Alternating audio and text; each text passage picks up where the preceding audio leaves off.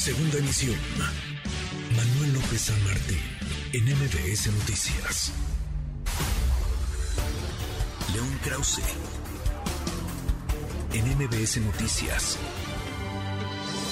León, querido León Krause, qué gusto saludarte, ¿cómo estás?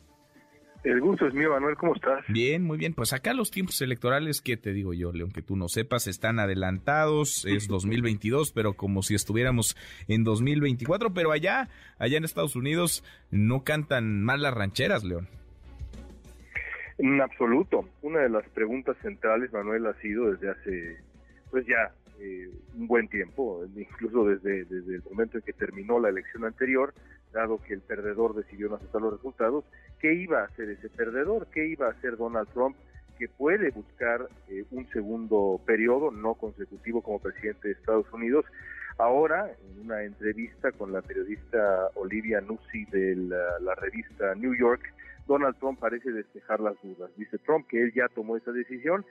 Básicamente la única duda es cuándo, cuándo la anuncia y es una pregunta importante porque si lo hace antes de las elecciones de noviembre podría afectar al Partido Republicano y si lo hace después pues también hay equilibrios de poder que considerar. Pero por lo pronto la conclusión es la que te comparto. Aparentemente Donald Trump va por un segundo periodo en el 2024. Qué cosa, y le pondrá sabor sin duda a la contienda, por decirlo de alguna forma. La aduana republicana no será sencilla. León, ¿cómo ves las cosas dentro de ese partido, el partido de Donald Trump?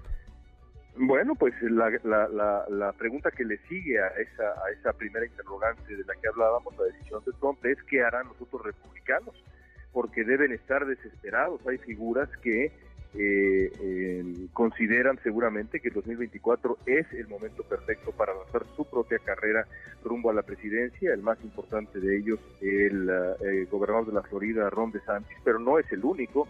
Imagino yo que el senador de la Florida, Marco Rubio, que ya alguna vez en fin, la lista es larga, pero si está ese, ese titán, digamos, eh, republicano, es increíble que estemos hablando de Donald Trump, pero en fin, así es la, así es la vida y así es esto, si está esa figura tan, tan imponente que todavía ocupa el escenario de esa manera, eh, será, será complicado que alguien le, le quite eh, los reflectores y le quite la candidatura al expresidente Donald Trump. Sigue siendo fuerte, popular, y del otro lado la debilidad de los demócratas. León, ¿cómo está?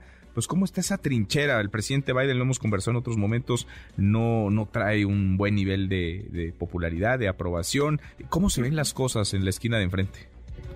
Bueno, es que es curioso porque en efecto Donald Trump es la figura más importante, pero la encuesta más reciente, New York Times, un porcentaje considerable. También de republicanos decía que eh, les gustaría un candidato que no fuera Donald Trump. Del lado demócrata, la mayoría clara eh, prefiere a un candidato que no sea Joe Biden, pero cuando le preguntan a los demócratas por quién votarían, en, eh, incluso en el electorado general, eh, una, una parejera entre Trump y Biden, pues el que gana es Biden. Así que eso también, también digamos, habrá que seguirlo a, a detalle porque el Partido Demócrata no quiere a Biden, pero el electorado dice eh, si nos ponen a Biden con Trump, pues gana de nuevo Biden, así que bueno, los, demócratas tendrán que tomar decisiones y no serán no serán sencillas. Por lo pronto ya con esta decisión de Trump que aparece eh, aparentemente es, clara y es definitiva, ya veremos. Eh, se, va se va aclarando, insisto, el, el panorama. Veremos qué ocurre. Se pondrá se pondrá buena la contienda. Abrazo, gracias León. Gracias a ti, Manuel. Muy muy buenas tardes. Es León Krause. MBS Noticias.